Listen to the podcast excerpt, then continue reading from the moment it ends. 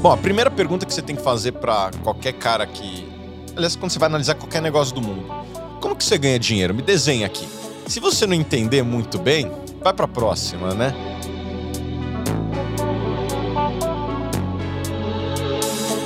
Se você tem dificuldades para entender para onde o mundo está indo, quais são as tendências e principalmente como isso impacta no mundo dos negócios, os negócios físicos ou mais tradicionais versus esses negócios digitais, a ascensão dos influencers nesse novo mundo, esse podcast está recheado de lições. Vamos lá? Esse podcast é um oferecimento da BMW, líder em mobilidade premium. Esse é o podcast Lugar de Potência. Lições de carreira e liderança com o maior headhunter do Brasil. Afinal, tem 1,94m. Vambora? Hoje eu recebo um daqueles prodígios do mercado financeiro. Muito jovem, ele começou a investir com 17 anos quando assumiu um clube de investimentos da família que estava parado. Depois do sucesso, vendeu sua parte na gestora, tirou um período sabático e retornou ao mercado financeiro fundando a Suno Research. Hoje ele é o analista de investimento mais acompanhado do Brasil, com mais de 1 milhão e 600 mil seguidores no Instagram, além do sucesso no YouTube, Telegram, Twitter e todas as outras redes. E se você acompanha e gosta do meu conteúdo no Instagram, o Rick Basaglia, agradeço esse cara que foi um dos grandes incentivadores e mentor que me ajudou a construir meu perfil nas redes sociais. Tiago Reis, que honra ter você aqui. Muito obrigado, Bazar. É sempre um prazer estar com você é, não só publicamente, mas é, pessoalmente é sempre bom porque eu sempre aprendo bastante com você. As nossas trocas de informação são sempre muito positivas e eu sempre aprendo muito com você. Muito bom. E, e Tiago, eu queria já começar explorando a sua visão de analista. Quais eram os fatores para uma empresa ter sucesso no passado e o que mudou para os dias de hoje com a ascensão do digital? Cara, ótima pergunta eu acredito assim que as pessoas gastam cada vez mais tempo em plataformas digitais, né? Só você ver o tempo que você passa num, no seu iPhone e tal, vai lá na bateria e vê, você vai ver que esse tempo tem crescido exponencialmente. E mas o que, que acontece dentro do iPhone ou dentro do Android?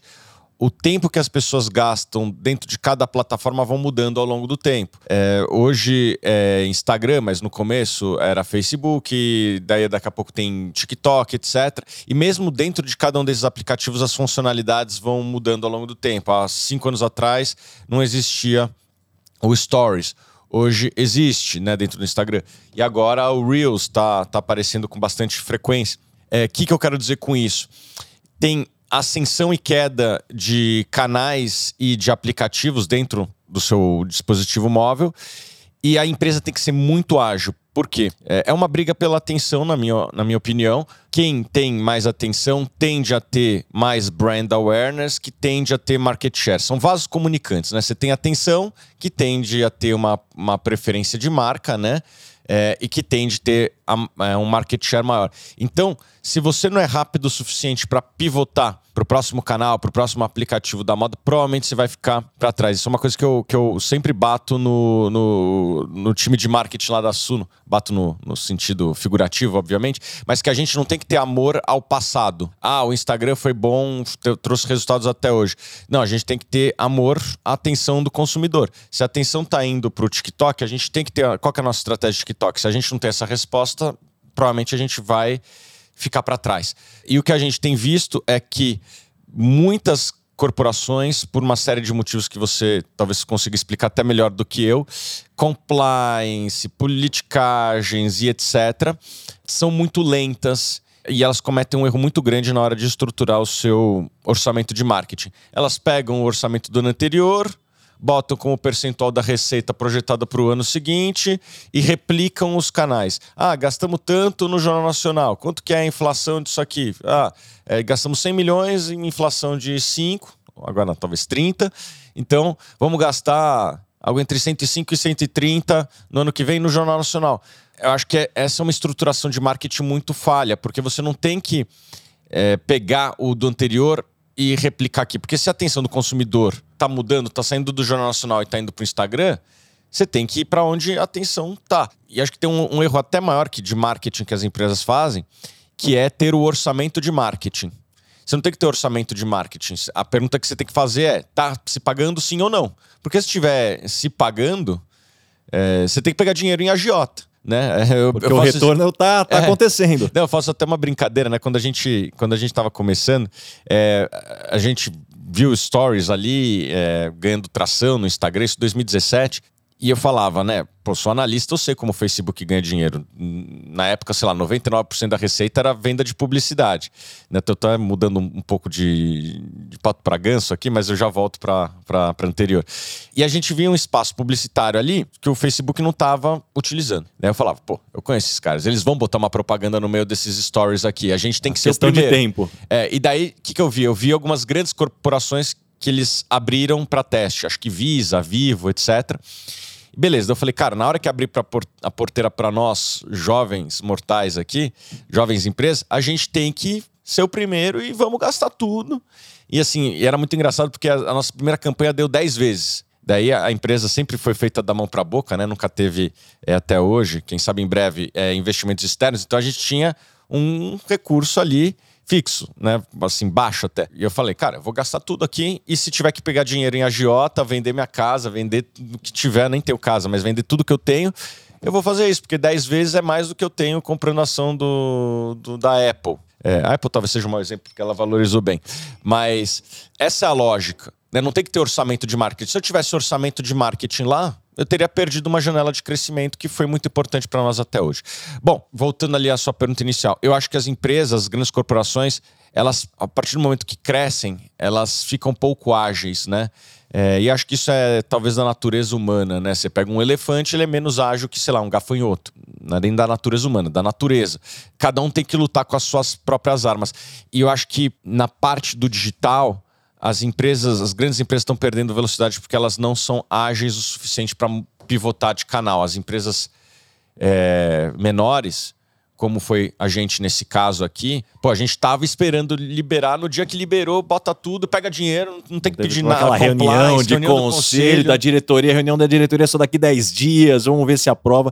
E, Thiago, hoje, pô, a primeira pergunta, gente, que eu acabei de fazer aqui, já veio uma aula como essa, mas como é que o digital é, aconteceu na sua vida ou apareceu? É algo que você sempre foi um cara high-tech ou isso foi análise de negócios que te trouxe essa visão? Cara, ótima pergunta, assim, eu acho que isso aí volta para mais ou menos 10 anos atrás, em 2011. Olha só, é, em 2011, o dólar estava mais ou menos 1,65, né? As pessoas se esquecem, mas 10 anos atrás estava mais ou menos esse preço, sei lá, um quarto do que está hoje, um terço do que está hoje. É, eu trabalhava num fundo e foi incumbida a minha tarefa de tipo, cara, vai ver se tem algumas ações boas lá fora. Né? Porque naquela época, 10 anos atrás, um apartamento no Rio de Janeiro valia mais que Nova York. E, pô, a renda per capita de Nova York é melhor, a produtividade lá é melhor também. É, aliás, não há nenhum desrespeito aos cariocas, mas a produtividade média do americano é maior que a do brasileiro. Do brasileiro, não é do não é- carioca. Não é do carioca e não é do nova-iorquino. Então, tipo, a produtividade deles é melhor que a nossa, não é segredo para ninguém, vocês procuram aí. É, bom, eu olhava para isso e falava, poxa, deve ter alguma coisa lá fora, não é possível que só no Brasil existam bons negócios. Deve ter bons negócios em outros lugares também. Bom, dito isso, fui olhar algumas empresas lá fora. É, me deparei com as empresas de internet que existiam lá fora e não existiam com tanta pujança aqui. Google, é, mais a seguir abrir o capital do Facebook, Booking, é, a própria Apple, que foi a empresa que eu acabei investindo lá em 2011, né? Tava um pouco antes do Steve Jobs morrer, ela estava muito largada, barata pra caramba. De lá para cá deve ter multiplicado por umas 20 vezes em dólar. Mas isso abriu o meu olho para a internet. Eu falava, poxa, esses caras aqui conseguem ter as características de um bom negócio, que é crescimento com baixa necessidade de capital e eu acho que a grande fase de risco da internet tinha ficado um pouquinho para trás, né? É, acho que a percepção de risco de negócios de internet foi caindo ao longo do tempo. No começo da internet, na bolha da internet, era tudo novo. Hoje já existe uma certa consolidação, a poeira baixou, a gente já consegue identificar quem são os, os players que têm uma chance de, de enfim, ter uma, uma posição consolidada. Então, eu olhava uma combinação perfeita de empresas que crescem, com baixa necessidade de capital, então cresce gerando caixa, e com risco, uma percepção de risco cada vez menor. E eu falava naquela época algo que o pessoal me chamava de louco, e hoje cada vez as pessoas acho que concordam mais comigo. Eu falava, cara, para mim o Google tem menos risco que a Coca-Cola. Por quê? Porque eu, eu uso Google todo dia, mas eu não tomo mais Coca-Cola. E eu acho que vai cada vez mais pessoas talvez reduzir o seu consumo, né? Se tivesse a Coca-Cola aqui, eu faria que nem o Cristiano Ronaldo. Não, tô brincando, mas é mais ou menos isso. A percepção de, de risco foi caindo da internet. Eu falei, pô, Ali foi a primeira vez que eu vi a internet como algo que possa ser um canal de aquisição, um canal é, de, de você fazer. Enfim, investimentos como um todo, fazer investimentos na internet, né? Se você pegar essas 10 maiores empresas do mundo, talvez naquela época, acho que tinha uma ou duas relacionadas à internet, né? Ainda tinha aquelas grandes empresas petrolíferas, GE, os bancos americanos todos ali, e eu acho que teve uma inversão muito grande de 10 anos para cá, de certa forma, eu cheguei um pouquinho antes nessa análise aqui, porque eu via, pô, a atenção do consumidor tá vindo para cá, o cara vai gastar mais dinheiro aqui e essas empresas que tiverem a atenção do consumidor vão pegar, as plataformas ali vão pegar um pedacinho das transações que estão que estão ocorrendo naquele ecossistema. É o que aconteceu de lá para cá, uma teoria bem simples e que deu certo. Então, ali foi o estalo do tipo, cara, internet tem bons negócios. Fast forward, né? Passa ali uns cinco anos, é, eu vendo minha participação no fundo, Uh, e daí eu, eu tiro um sabático, na verdade eu pretendia até me aposentar, mas em retrospecto virou um, um, um sabático, porque depois de três meses não, não, é tão legal assim a aposentadoria. Talvez até um conselho aí, já que é um podcast de, de carreira e liderança, né, falando da parte de carreira, a aposentadoria eu acho que, se prematura, como era meu caso ali com 30 anos, ela só faz sentido se você, sei lá, quer ter um lifestyle como alguns até querem, mas tipo, sei lá, ir morar, sei lá, num parque nacional. É, e tomar lá. cuidado para não confundir, né, devaneios ou férias com a realidade que você consegue Sim. sustentar. Quem Sim. tem muitas vezes aquela visão, poxa, meu sonho é morar naquela casa de frente pro lago. Assim, você já passou algum tempo fora do período de férias ou de feriado do final de semana? E aí é onde normalmente as fichas vão caindo e tem muita gente que, que se frustra. E, Tiago, só para não deixar passar o ponto que você está trazendo aqui, é, nessa dinâmica, sem dúvida nenhuma, é um mar de oportunidades. Mas como que fica a construção da marca das empresas versus o poder dos influenciadores? Né? A gente vê cada vez mais crescendo isso para todos os mercados. Cara, com certeza, Basaglia, e isso é uma coisa que eu não tenho a resposta, tá? É, mas o que eu tenho é muita análise em, em cima dessa questão. Porque, assim, principalmente no Brasil, mas no resto do mundo também, o tempo que as pessoas gastam em social media é muito alto. Né? E o Brasil é o segundo país do mundo que as pessoas mais gastam tempo em social media, só perde para Filipinas. Se as pessoas gastam tempo em social media, elas estão passando, elas estão formando a opinião dela a respeito de tudo, do candidato que ela vota, do, do batom que a, que a menina consome, do lugar que ele investe em rede social. Dito isso, Social media não se chama corporate media, se chama social media. Você pega os 10 maiores, os 10 maiores perfis seguidos no Instagram, são de pessoas. É o Cristiano Ronaldo, a Kim Kardashian, o Neymar, o Messi, e assim vai. Não tem nenhuma corporação. E as corporações mais seguidas são aquelas muito visuais, né? Como National Geographic, que é a primeira, e a segunda, qual que você acha que é? Não faço ideia. É Victoria's Secrets. então, é, como que uma Apple da vida consegue, consegue crescer aqui, né? Ou uma empresa de serviços, é, acho que vai exigir muita criatividade. Na hora que você analisa o, o, a história do influencer marketing, aconteceu mais ou menos assim. Primeira fase, ah, essa menina começa a falar de batom e tal, manda um batom para ela, né? Só a Natura, a Boticário, manda um batom para ela. E de cada 10, sei lá, três fazem um post falando Pessoal, olha o mimo que ganhei da Boticário. E as outras sete você jogou no lixo, mas mesmo assim foi uma boa conta de, de ROI, porque você deu de graça, a mercadoria não vale quase nada, né? A margem bruta dessas empresas é 70%, 80%, você basicamente deu água para elas, de maneira bem simples. É, e elas publicaram é, a sua marca lá. Fase 2. Algumas marcas foram mais espertas. Vamos pagar para elas postarem? Daí chega a concorrente, e bate naquela menina e fala assim: cara, para de postar eles e eu tô te pagando aqui um real para você postar os nossos. E obviamente que daí vira um leilão, né? Daí vem a outra e fala: pago dois, três, quatro, cinco, seis, até encontrar o ponto ótimo. Às vezes até passa, né? Começa a ter prejuízo e daí tem que ir pro próximo canal. Então, fase 1, um, presente. Fase 2, public post. Fase 3, acho que as marcas estão cada vez mais indo para cá, né? Fase 4, fase 5. Fase 3, você começa a fazer produtos co-branded. Vamos fazer essa menina com a marca, vamos lançar a coleção de batom dessa menina. Começa a ter produto co-branded. Daí você vira, sei lá, um sócio naquela unidade de negócio.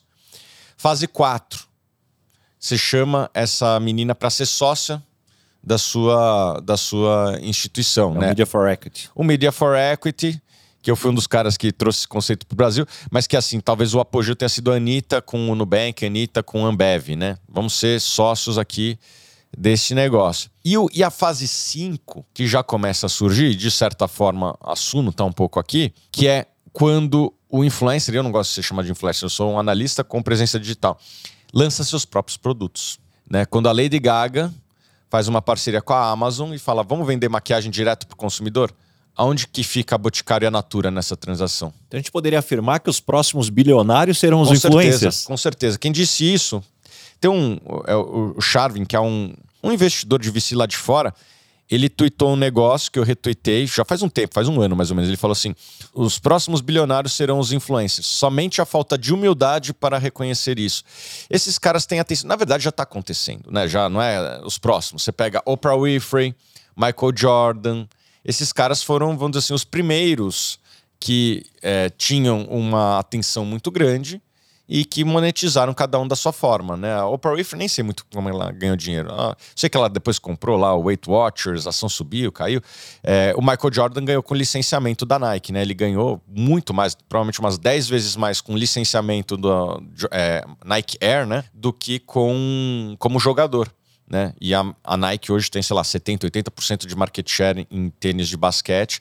E foi um bom negócio para os dois, foi um bom negócio para a Nike. Mas aqui eu diria que é a fase 3 aqui, né? O Michael Jordan ele ganhou com licenciamento um produto co-branded, né? Entre Nike, uma baita marca, e o Michael Jordan, que é, sei lá, o Pelé do basquete.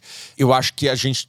As empresas correm um risco quando, quando vai para a fase 5 ali, que o Michael Jordan fala, cara, tchau, vou lançar minha própria marca. E hoje em dia tem cada vez é mais fácil você distribuir, né? Você faz uma parceria com a Amazon, ou nem precisa fazer parceria, você bota na Amazon, você tem empresas chinesas que fazem o produto para você. Né? Eu acho que o Michael Jordan de hoje talvez fosse ainda mais rico se ele tentasse verticalizar e pegar a marca da, da, da Nike, fazer ele mesmo e distribuir via Amazon, pegando white labels da China e, e- e distribuindo. E os white labels estão ficando cada vez melhores, as plataformas estão entregando cada vez mais rápido em casa, a vantagem de distribuição que uma Nike tinha vai caindo conforme uma Amazon da vida vai, vai crescendo. Uma Amazon, Alibaba, uma Magazine Luiza, quem seja. Né? Que essa era a maior barreira de entrada para muitos mercados, né? A capacidade de distribuição, né? Da entrega. Então, distribuição, marketing também, né? Você tinha, pô, a Nike, por que, que ela, ela, ela cresceu muito, né? Um dos motivos, obviamente. Mas ela contrata um Cristiano Ronaldo e ela faz, e ela já tem a distribuição no mundo, como você bem falou, mas ela tem um orçamento de marketing que ela pode fazer campanha no mundo inteiro, inclusive pagar o Cristiano Ronaldo, que o cachê não é, não é barato, né? Então, uma marca que só tem uma presença num país, etc., e que não tem um, um budget de marketing tão grande, sei lá, talvez uma penalty, não consegue contratar o, o Cristiano Ronaldo. E, e o, e o custo de marketing, não vou dizer que o custo de marketing caiu, mas o custo de fazer campanhas caiu bastante. Né? Antes você tinha que contratar um estúdio, não sei o quê. Hoje em dia, quanto, às vezes, quanto mais tosca a campanha, né, arrasta para cima, mais funciona, né? Então o custo de fazer campanhas caiu drasticamente. é, e o custo de você distribuir isso, aliás, o custo não, mas o, pelo menos o, o ticket mínimo para você distribuir isso, a gente faz campanha de 100 reais lá na Suno. Né? Não era possível fazer isso. Então você abre para todo tipo de empreendedor fazer campanha. O cara que tem uma pizzaria em Feira de Santana, ele consegue fazer num raio de, sei lá, 500 metros da pizzaria dele, campanhas publicitárias e competir com a Coca-Cola naquele canal que é o Facebook, que é o principal canal do que hoje do Brasil aí, né? Então, é, é o pizzaiolo de Feira de Santana concorrendo com a Coca-Cola, né? Acho que nunca antes na história da humanidade a gente teve essa possibilidade. Tiago, não tem como eu deixar de te perguntar em quem que você se inspira como investidor. Cara, tem vários, né? Assim, é, o Warren Buffett é obviamente o principal. É, eu gosto muito do Charlie Munger. Cara, tem um cara que não tem ido tão bem recentemente, mas eu gosto muito, que é o David Einhorn, é Carl Icahn. é, Joe Greenblatt. De fora, do Brasil, aqui tinha um cara que escreveu um livro muito bom, Décio Bazin. O que, que assim, esses investidores têm em comum? Acho que assim, todos eles demoraram para alcançar o sucesso e, e, eles têm uma filosofia e não, e, e não fugiram dela. Eu acho que isso é, uma, é um atributo que eles têm em comum, né? Porque é, é muito tentador. Você tá num caminho aqui que você sabe que daqui a aqui vai, vai ter um retorno. Só que no meio do caminho tem sempre modas ao redor. Né? É a bolha da internet, metaverso agora e tal. Não, vamos seguir uma filosofia e vamos até o final. Obviamente, cada um tem o seu próprio a sua própria característica, né? Mas são caras que estão há décadas investindo, seguindo uma mesma é, filosofia que é vencedora de longo prazo. Eles tentam olhar muito para relação preço e valor, obviamente cada um do seu jeito, né? O, o Icahn, por exemplo, é um cara que olha para preço e valor, mas ele entra com ativismo. Tipo, por que, que a Petrobras está valendo menos do que deveria valer? Vou entrar lá no board, vou encher o saco e vou criar dossiês aqui se tiver corrupção e vou soltar na imprensa e não vai ter corrupção até fechar esse gap, entendeu? Um cara brigador e tal. O Warren Buffett tem uma outra pegada, esses caras, eu, os outros que eu citei, têm outra, outra pegada. Esses são alguns caras que, que eu gosto e admiro. Tem outros também, Walter Schloss, é, esses são alguns. É, e o ponto que você traz do, dessa visão de longo prazo, é, a hora que a gente olha para o Brasil, aí você é o especialista, mas eu tenho a sensação que aqui no Brasil a gente ainda tem uma visão muito de curto prazo, né? Inclusive, com isso, você tem aí as promessas de pirâmide e outros investimentos que não necessariamente são ilícitos, mas talvez não trazem o que promete. Isso tem a ver com a cultura do brasileiro? O que, que explica isso hoje aqui no Brasil? Eu diria que não é um fenômeno só brasileiro, é mundial. A gente vê é, várias dessas coisas acontecendo lá fora também. Pô, o pessoal comprando ação da AMC, GameStop e tal fóruns de Reddit, depois a ação cai. É, o filme, o filme se repete, né? Então eu acho que é da natureza humana. No Brasil, eu acho que como talvez a, a renda seja menor do que lá fora e a cultura talvez seja mais curto prazista quase para tudo, acho que as coisas ficam um pouco mais exacerbadas e também talvez porque a fiscalização aqui é, é não vou nem dizer a fiscalização, eu vou dizer a punição. Lá fora, até e no mundo todo, tá? Na Alemanha, pô, a gente teve a, a Cardwire lá, que era uma fraude. Mas o que acontece? Tem uma fraude e o executivo vai pra cadeia, né? Tipo, o cara vai lá e é preso no final.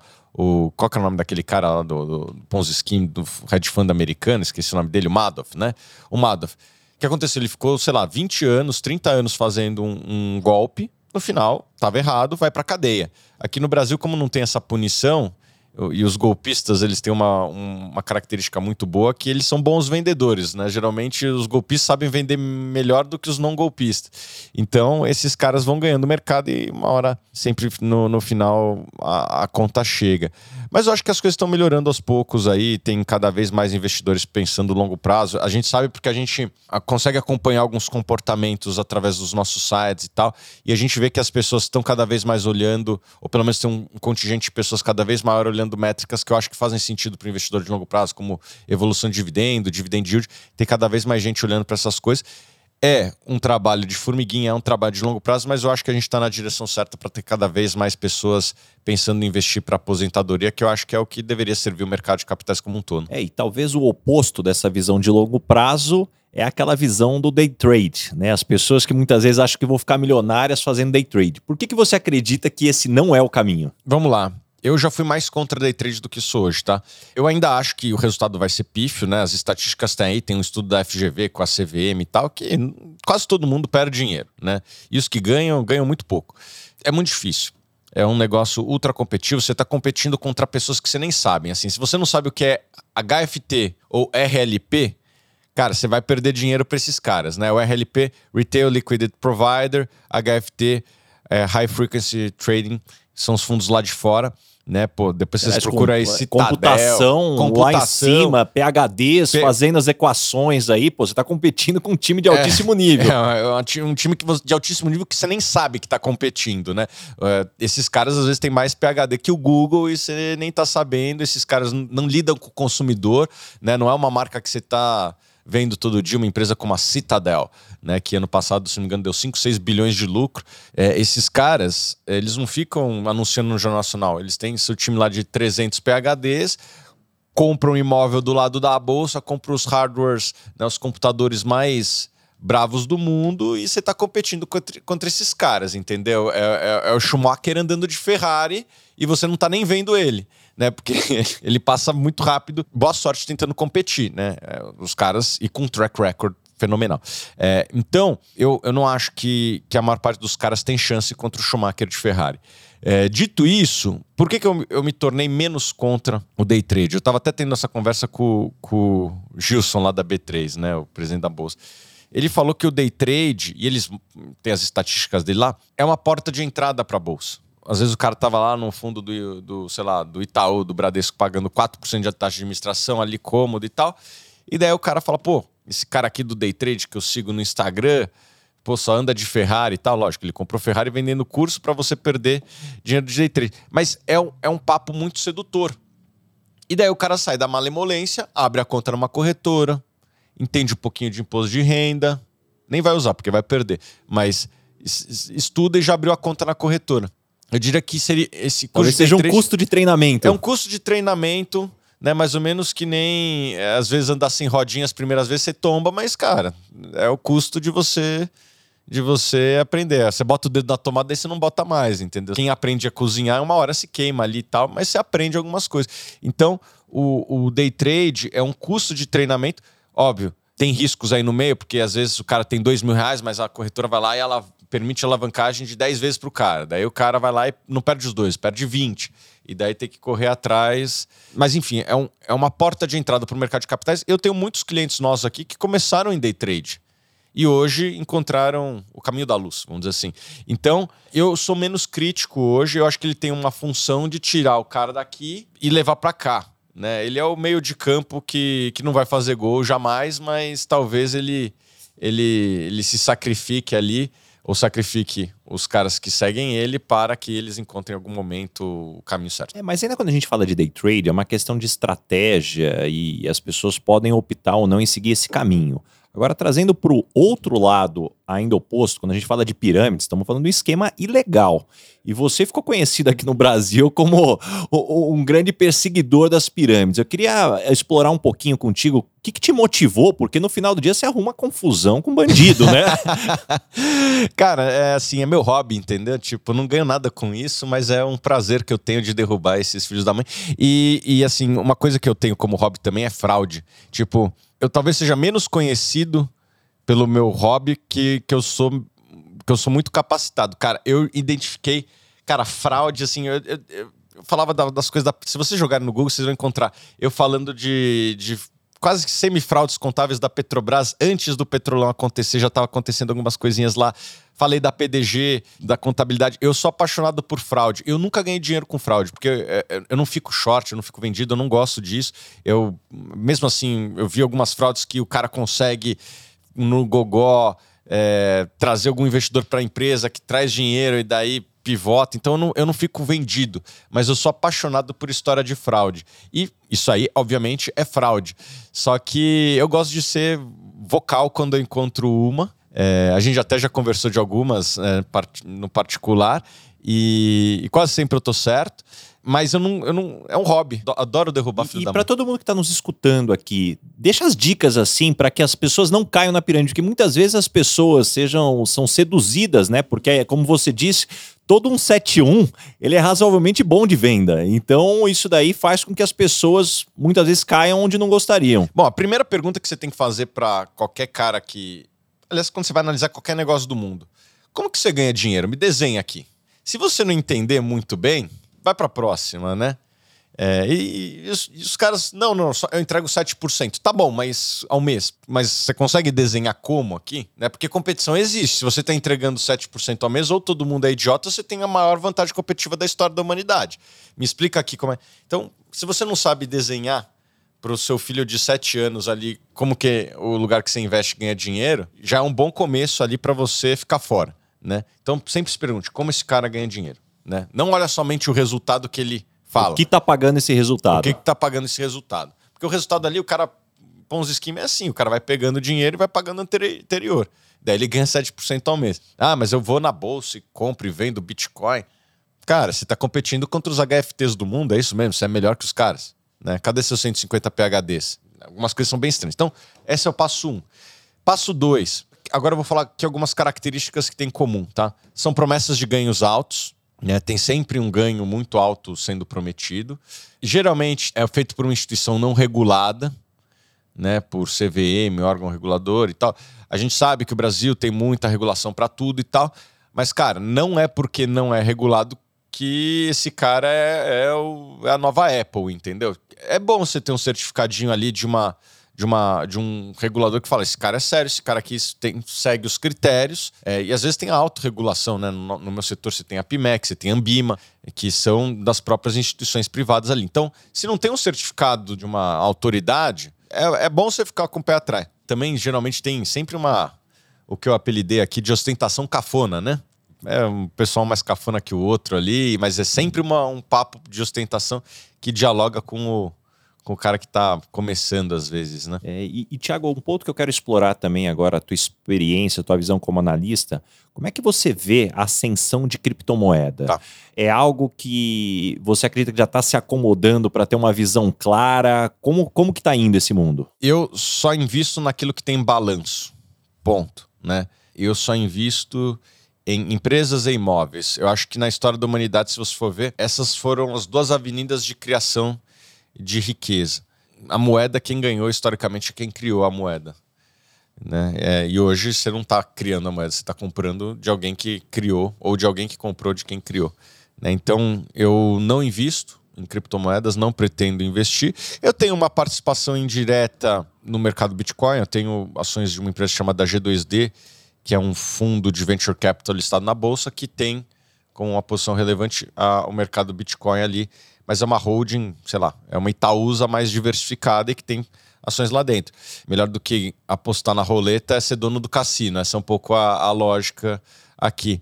Mas eu não invisto, não pretendo investir e ainda não vi muitos usos práticos no dia a dia. E, Thiago, você teve sucesso muito jovem, chegou a pensar em se aposentar, mas depois veio a ideia de fundar a Suno. O que, que teve no meio do caminho ali, tirando talvez um pouco do lado boring de, de não ter o que fazer? Conta um pouquinho aí esse, esse período. Foi um período bem monótono, né? Se acordar e não ter o que fazer, é, é... e aí, o que você vai fazer hoje? Eu ficava jogando FIFA até as quatro da manhã, então eu acordava às 11 da manhã, meio-dia.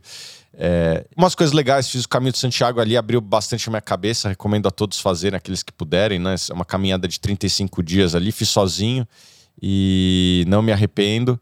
É muita reflexão, né, Bazar? Porque você 35 dias andando e, e é andando e é pedregulho e tal, não dá para ficar no celular mexendo, entendeu? Então, é, a única coisa que te resta é refletir muito sobre a vida e todos os, os seus aspectos. É, dito isso, é, foi ali que começou a minha reflexão do que fazer, né? Eu fiquei um ano aí quebrando a cabeça do que, que eu ia fazer e eu queria ter algo de internet e investimentos. Investimento minha paixão, internet eu vi alguns modelos de negócio que conseguiam crescer sem muito investimento imobilizado, né? E até hoje a Suno é assim, eu acho que não devam, ter nem, sei lá, um milhão de reais de imobilizado, que perto do faturamento da empresa é bastante pouco.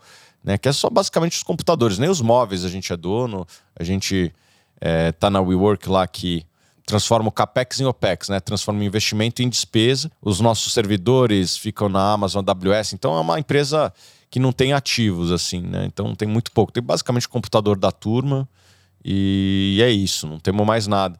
Então, empresas de internet têm essas características de serem asset light e investimentos que sempre foi é, a minha paixão. Daí eu falava: o que, que tem aqui, o que tem aqui, o que tem aqui, e olhar para fora. E via uma série de empresas interessantes lá de fora, a qual a gente veio replicando aqui na Suno. E, Tiago, agora com a tua visão de analista, quando você analisa o seu cérebro, a sua mente, como é que sua mente funciona? Como é que tua voz interna fala contigo? É uma voz que dá porrada, puxa, acalma, incentiva, motiva? Como que funciona dentro de você? Cara, é, eu comigo mesmo. Eu, eu às vezes a minha namorada me vê eu conversando comigo mesmo. Sou meio louco.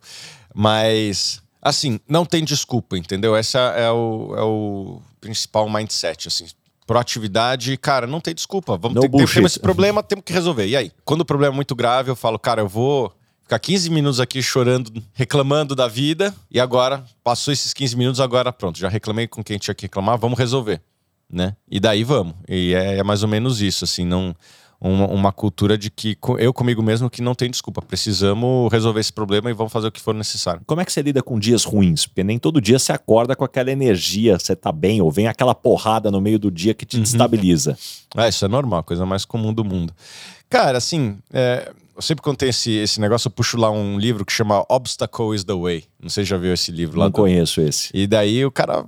É, é, um livro muito, muito bom ali, que, que ele trata assim que, meu, isso aí faz parte do dia a dia. Tipo, você tem que desviar desse obstáculo e passar. E daí você lembra dos obstáculos anteriores e fala, cara, se a gente conseguiu passar de obstáculos mais difíceis no passado, a gente vai passar por isso aqui. Precisamos encontrar um caminho para resolver esse problema e vamos pro próximo. E vai ter outro obstáculo lá na frente, alguns que a gente não tá nem vendo. E como é que você desliga? Tem algum momento que você consegue não estar tá consumindo ou analisando informações? difícil, cara, difícil. Eu não tiro férias, eu viajo no máximo. Tiago, a gente chegou agora no momento Headhunter. Esse podcast tem um oferecimento de Michael Page, líder em recrutamento e seleção de executivos no Brasil e América Latina. Tem alguma pergunta que você gosta de fazer nas entrevistas quando você vai contratar alguém para trabalhar com você? Cara, tem tem várias, eh, inclusive. Eu tenho cada vez mais buscado pessoas proativas e ousadas, né? E eu peço para o cara falar, mostra aí o que, que você tem aí no seu portfólio de ousadia. O que, que você fez que é ousado que você tem orgulho? E mesmo se não deu certo, eu gosto de pessoas que sejam ousadas, porque eh, as organizações, você sabe muito bem, né, Bazar? Elas tendem a, a jogar todo mundo para mediana e tal. E a inovação hoje no mundo vem quase das startups, porque vai todo mundo botando sendo numa caixinha ali e não, não toma risco e tal. Eu fico, às vezes, incomodado no assunto quando alguém não toma risco, entendeu? Tipo, o cara tomou risco, errou, cara, beleza. E você? Né? Vamos, vamos, vamos falar de um por um aqui. Né? Tem que ser usado, tem que ser proativo mais do que a entrevista, é o processo que leva até a entrevista no Assuno, cara. A gente tem cada vez mais feito filtros. A gente fez, por exemplo, o Suno Challenge, 5 mil pessoas, quatro vagas. Lógico que a gente entrevista com os quatro finalistas, mas o cara já chega round six, assim, vai morrendo todo mundo e tal, sobra poucos no final.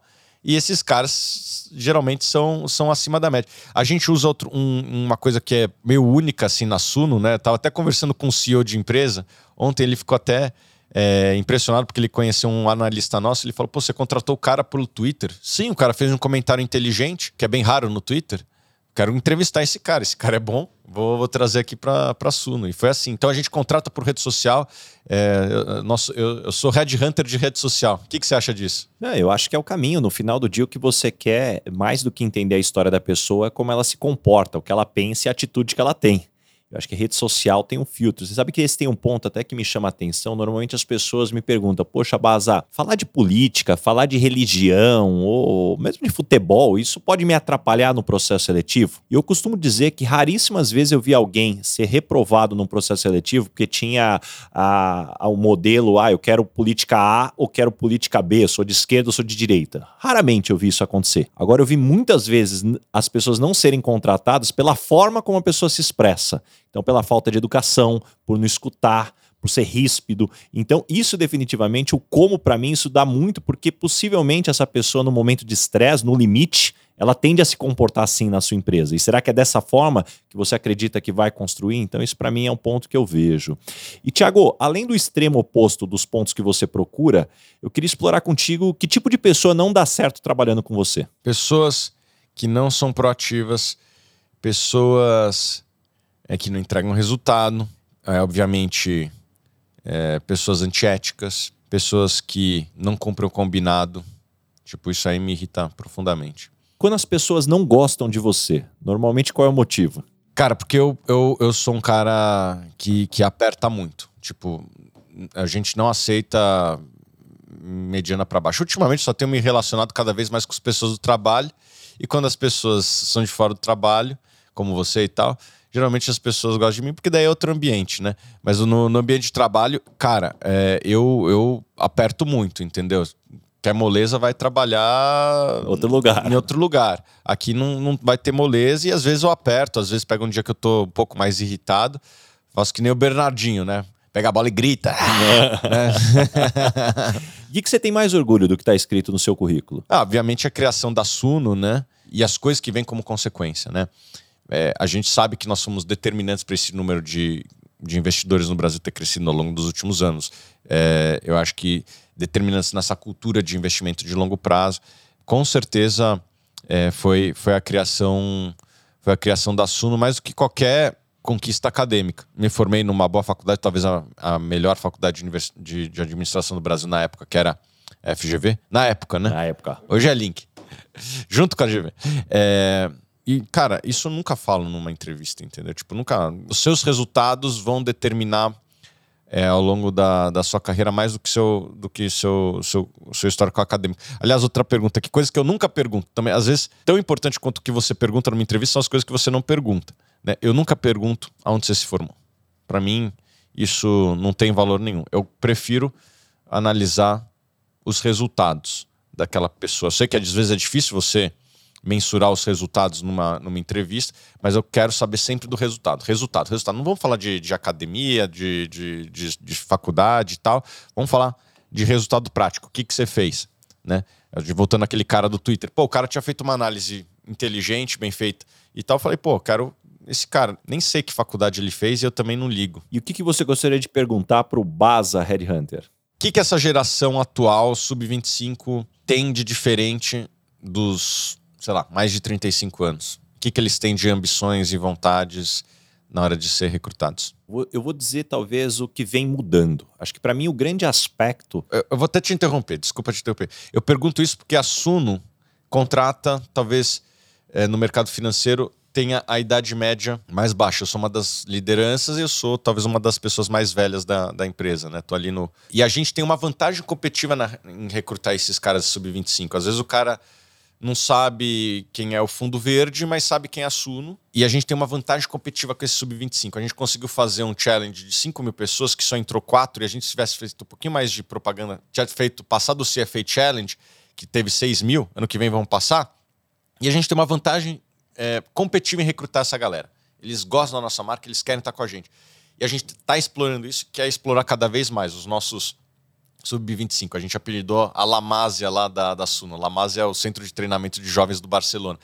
O que, que a gente precisa ter para continuar e, e, transformar nossa empresa numa empresa ainda mais sedutora para esses é, caras? Acho que o primeiro ponto, conflito de geração existe desde que o mundo é mundo. Se você for pegar os escritos lá em Argila da Babilônia, já diria, já, já tinham alguns escritos falando do conflito de geração que acontecia. Se você pegar frases de filósofos já há muito tempo atrás, já descreviam também conflito de geração. Agora tem algo que é muito diferente sim dessa nova geração, é que pessoas que foram criadas na minha idade ou até na sua idade, você é mais novo do que eu, a gente não tinha nada para ensinar para os nossos pais ou para os nossos avós. A gente na mesa estava ali e ninguém dava muito ouvido para a gente, porque a gente não tinha nada. Essa geração, com a ascensão da área da tecnologia, tiveram dois elementos. O primeiro deles, eles tinham algo a ensinar aos seus pais e avós, porque eles aprendiam mais rápido a tecnologia. E o segundo é muito acesso à informação. Então, hoje você diz alguma coisa para o seu filho ou para o seu neto, ele pesquisa no Google para saber se você está falando o que está certo ou não. Então, acho que tem uma questão de empoderamento dentro desse aspecto. E o segundo ponto é que cada vez mais eu entendo que a gente vive a era da experiência. E a gente fala muito da era da experiência do ponto de vista do cliente. Então, poxa, até porque eu não gosto muito dessa palavra retenção, né? Ela só me remete coisas ruins, retenção de gases, de líquido, de imposto de renda. Você pensar, ninguém. Não tem nada de bom com retenção. Você repete de ano, você está retido. Então, a área da experiência por que você tem a assinatura do Spotify ou do Netflix? Porque a experiência está sendo boa, então você renova a assinatura. Então, à medida que a gente pensa assim para o cliente, a gente tem que começar a pensar isso para os funcionários. Qual é a experiência que eu estou dando para os meus funcionários para que eles queiram continuar renovando a assinatura. Seja através de conhecimento, seja através de acesso a pessoas, seja através de oportunidade de carreira, de ganhar mais dinheiro. Então, essa experiência no conjunto. Então, tratar essa experiência, para mim, vai fazer toda a diferença. Tiago, chegamos agora no momento, dona Ângela. Complete a frase. Eu sou esquisito por quê? Eu que te pergunto, por que, que eu sou esquisito? Porque você é direto ao ponto, eu vou te falar que eu te conheço, você é direto ao ponto e você consome um volume de informação que poucas vezes eu vi alguém que consegue consumir esse volume de informação e você não frita. Nunca vi você é, é, é com, com um problema de estar tá estafado de consumir tanta informação. Então eu, eu te acho diferente por isso. Oh, obrigado, fez uma leitura boa. Qual que foi a maior loucura que você já fez na vida?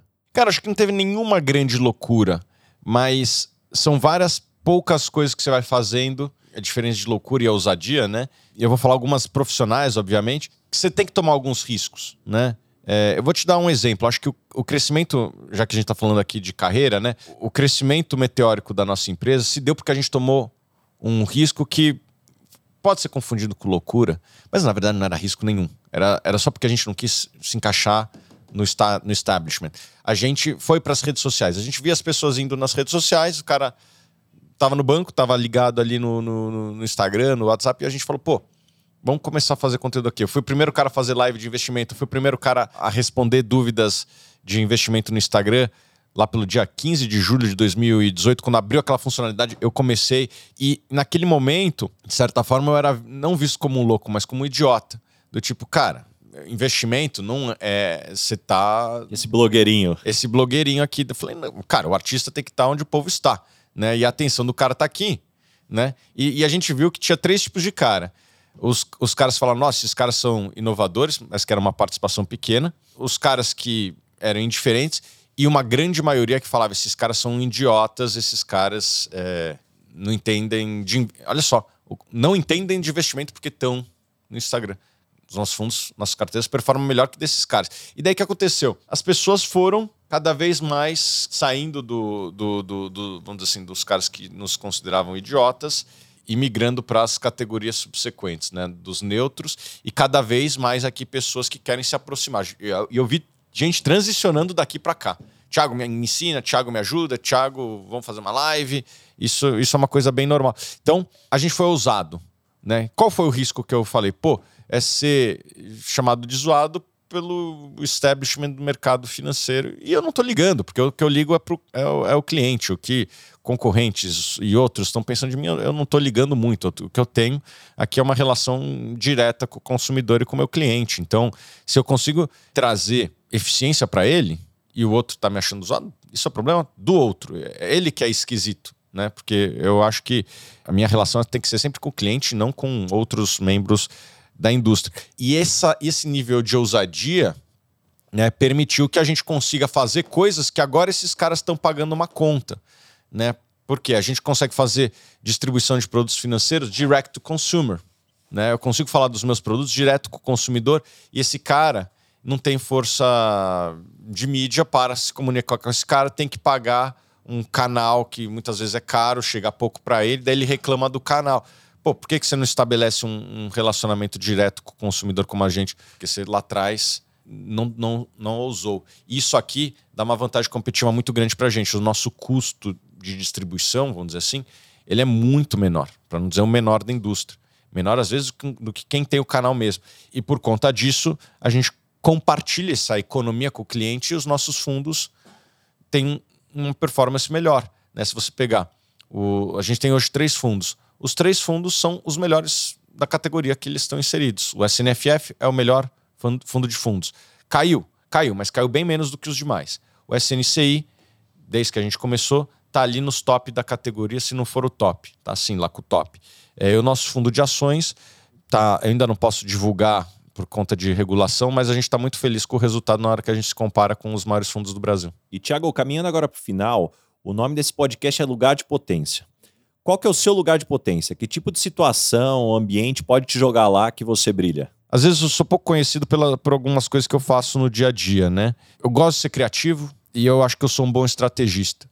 Então, na hora que combina essas duas coisas, eu acho que eu consigo geralmente potencializar empresas. Eu não sou um executor, eu não sou um cara de rotina, é, eu não sou é, um cara ali que vai ficar rodando os PDCAs da vida, né? Enfim, aquela, aquela gestão muito promovida pela Falcone, né? Que funciona de fato, eu acredito naquilo, mas eu acho. Mas não é o seu perfil. Não é o meu perfil. Meu perfil, eu gosto de jogar solto na, na organização e pensando sempre em estratégia e trazer maneiras criativas para ganhar market share no final do dia. Tiago, deixa algumas dicas de fonte de conhecimento. Como é que você se mantém informado? Como é que você se desenvolve? Sim, eu, eu desenvolvi algumas técnicas aqui.